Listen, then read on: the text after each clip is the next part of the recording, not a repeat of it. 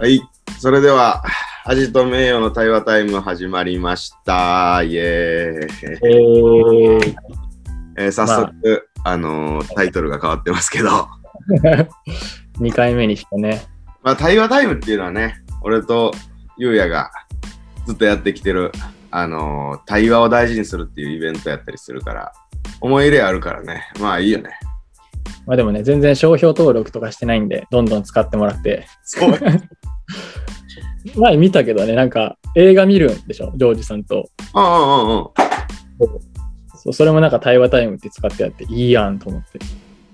まあでも、定義もそんなないですからね、対話タイムって言っても。なんか集まって対話、対話に集中してやりましょうみたいな感じなんで、まあそうやね。まあ、1対1なので、うん、対話タイムはもっと大人数でやってましたもんね。そうやな。まあまあ、少ない時もあったけど、やっぱ対話が大事やんね。対話ね、難しいね。いい対話っていうのがやっぱさ、まあ、それだけで価値あるなと思うし、うん。それをするっていうのがどれだけ難しいか。うん。相手に愛を示して、相手の愛を受け取ってみたいな。うん。いいし難しいよね。うん。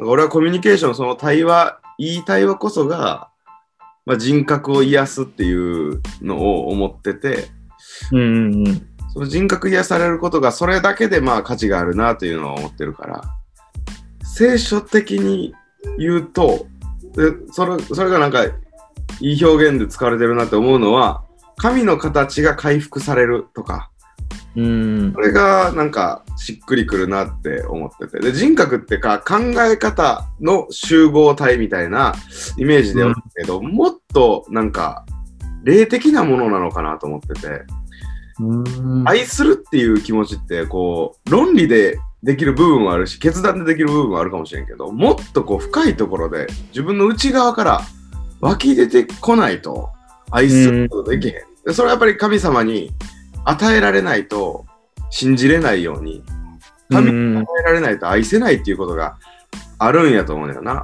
結局愛愛せる愛されることができる。自分をこう愛してるとか隣人を愛するっていうところに人格は集約するのかもしれないなと思ってる。うん。で人格ってそういうものかなって思ってて、で、対話によって癒されるのはそういう愛し、愛されるそういう関係、なるほどね。ちゃんと聞いてもらえた、ちゃんと話すことができる場所や、ここはとか、リラックスして、そういうなんか、そういうイメージが変わるみたいなことが起これば、それは。癒されてるとか、傷を手放してる。少なくとも手放してるっていう、なんかこうやって自分がこうやってカラーにこもって守ってたのを手放してるっていうことにはなるんちゃうかなと思ってな。うん。面白いですね。そういえばどうやって作っていけるかも課題ですね。教会が立て上げていく上でもそうやし、まあ、今までやって何回かやってきたけど、そういう場になってるかどうかは、ね、来た人に聞いてみないとわからないしそ、れはそうやな。僕自身はなんかそういう感じやな。話して聞いてもらえて、人の話聞いて、その人の視点が知れて、うん。まあなんか、大荒れみたいになったことはないですね、まだ。まあそうやね。大荒れになった時にこう、どう対話するかとかもなんかね。実は大手になってて、俺らがそこに鈍感なだけかもしれんけどな。そうやな、確かに。見えてないんかもしれんわ。まあでも、まあ、こっちがなんか優れてるってわけでもないし、そのうん。人と人がコミュニケーションを真剣に取るときに、やっぱお互い磨き合っていく。うんうんうん。なんか、どっちの方が収穫が多いかなと思うのは、教えた方か教えられた方かっていうのは、まだ分からないと思ってて、こっちが、あ、俺今までコミュニケーションの仕方間違ってたって教えられたときに、その教えた側の人はすごく嬉しいというか、うんうんうん人もその人で、それで癒される部分があるんちゃうかなっていう。なるほどね。ね、だから、お互いにこう立て上げていくみたいなのでイメージはいいと思う。なんか、別にうんこっちは未熟で、あの単身乗り込んでますみたいな イメージで別にいいんちゃうかなとな。なるほどね。確かにね。なんか対話タイムやってる時に対話と議論の違いみたいなのを考えたことがあってで議論は相手を説得するところに重点が置かれててだから相手のまま話をある程度聞いた上でそれに対する反論とかを考えたり、うん自分の意見を出す時は反論されないようにというか弱いとこ疲れないような意見の出し方をするで議論にはまあ一応勝敗があってうん。相手を説得させた方が勝利で説得させられたら敗北みたいなのが議論やけど対話はそこを求めてないというかだから議論が自分の説を強く主張するのに対してうん対話は相手の話をちゃんと聞いてその人のことを理解できるかっていう方につまり聞く方に焦点があるのがいいんちゃうかなみたいなのは思ったことがありますね。間違いない。ああと、だから、やっぱイメージ的に、えっ、と、お互いのプライドを大事にするっていうのが対話の本当根底のベースにあるなと思ってて、うんっていうのは、まあ、勝敗があって、こう、プライドは二の次かもしれないけど、うん。お互いのプライドが大事にされてるっていう。で、俺的には議論もそうあるべきやなと思ってるけど、その一つの建物を二人で建てていくイメージ、二人とかまあ、うん。数人で立て上げていくイメージで、そこになんか、もう自分が提出した時点で自分の論じゃなくて、この場にとっての論みたいなああなるほどね。イメージでやれたらいいなというのは思ってるな。確かに確かに。うん。そういう意味では、まあいろいろな、その会話に対するイメージがあって、それがこう、アップデートされていくべきなんかなというのを思うな。うんうんうん議論とか対話とか、あとはこう、こう、うんうん。学術学学術的に検証していくみたいな、ほうほうほうほそういう話し方もあるなというのは思うな。う。なるほどね。つまり、そんな感じ。対話やったら、あなたどう思った？私こう思った？そうなんや。で、済むけど、学術的にやったら、えーこういう説もあって、俺はこう思ってて、それはああ、なるほどね。があんねんけど、あなた、どれが正しいと思いますか？あ、じゃあこういうデータがあります。こういうデータがあります。あ、どうでしょうね？みたいなのが学術的の俺のイメージ。ああ、そういうことか。なんか先行研究みたいなのをちゃんといろいろ見て、まあ、過去にはこういうことを言ってる人もいるとか、現代でも別の意見があってとかっていうのを提示しながら喋る。うんうんうんうん。なるほどね。データ、中に入ってるデータの正しさとか、データのこう、肉厚さとかをあの大事にする感じやな。うんまあ、コミュニケーションの中にそういう議論とか対話とか、えー、と学術的な喋り方とかがあって、まあでもその区別も僕たちの恣意的なものそうやね。グラデーションやなと思う。に、うん、学術的なものと議論と多分組み合わさってるところとかもあるし、さっきのジョージさんの話で言うと、まあ、自分が出した意見がその場の共有財産みたいな、みんなのものになって立て上げられていくっていうのが、そのコミュニケーションの中で一番望ましいことみたいな感じですよね。うん。あのどっちかっていうと学術的なのかもしれんない。それは。うん。まあ、学術的はめっちゃそうやね。うん。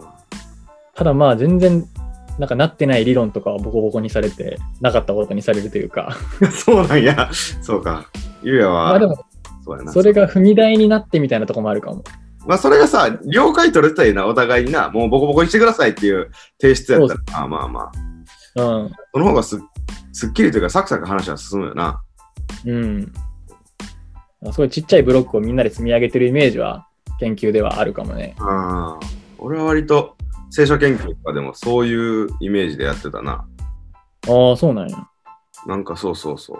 このアイディアをみんなに提出して、それが正しいわけじゃないけど、それがみんなの前進になるかなと思って提出なるほどね。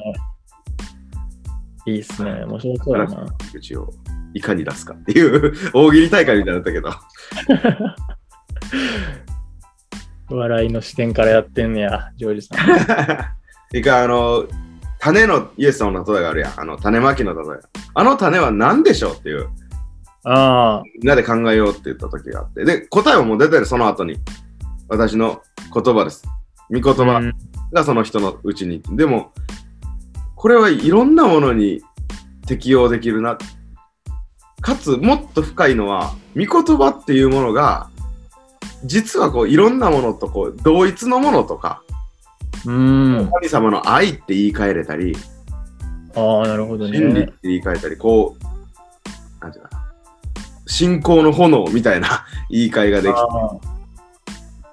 うんうんうん。あ確か違うもので例えてるようで同じものだったみたいな深みも出るし、その時に、だからどう、種まきが何で、種をまかれる地っていうのは何で他に例えれるやろうみたいなのを、まあ、大喜利大会みたいな感じで やったことがあって、大学の聖書研究会で。あ、そうそうそう。そうやな。そそれはすごく楽しかった。で、一個すごく目から鱗やったのは、それは別に大学の聖書研究会で言われたやつじゃないけど、KGK のあの、オーストラリアから来てる宣教師の人が、この余市っていうのがどういう姿かって言ったときに、それはこの文章の中に隠されてると。はあはあはこの余市っていうのは、まさに弟子たちがイエス様に、え、どういうことですか？ってこう聞き続ける姿勢のことや。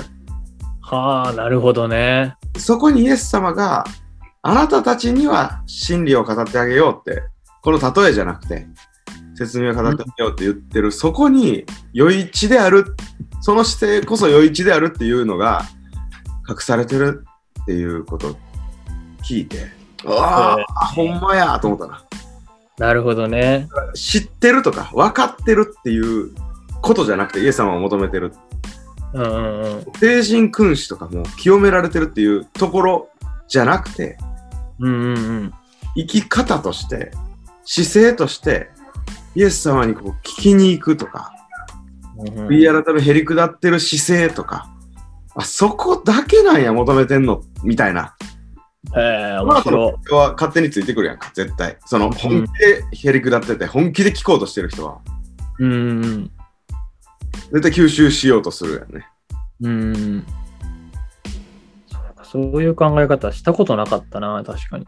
目から上これはうんうんうん。なるほどね。さすがオーストラリアの宣教師って思ったね。個人情報名は出さずに一応。共通して分かってる人やけど。あーあ、あ違う違う違う人。多分違う人。あ、違う人なんや。なるほどね。別の人。面白いですね。はいまあ、だいぶちょっと脱線しちゃったけど、はい。出し対話ました。はい。っていう話から、今日だいぶ盛り上がっちゃったな、すでにな。はい。恥と名誉は全く関係ない話をずっとしてたけど、まあまあ、それもいいよね。それもいいでしょう。こんな感じでいこう。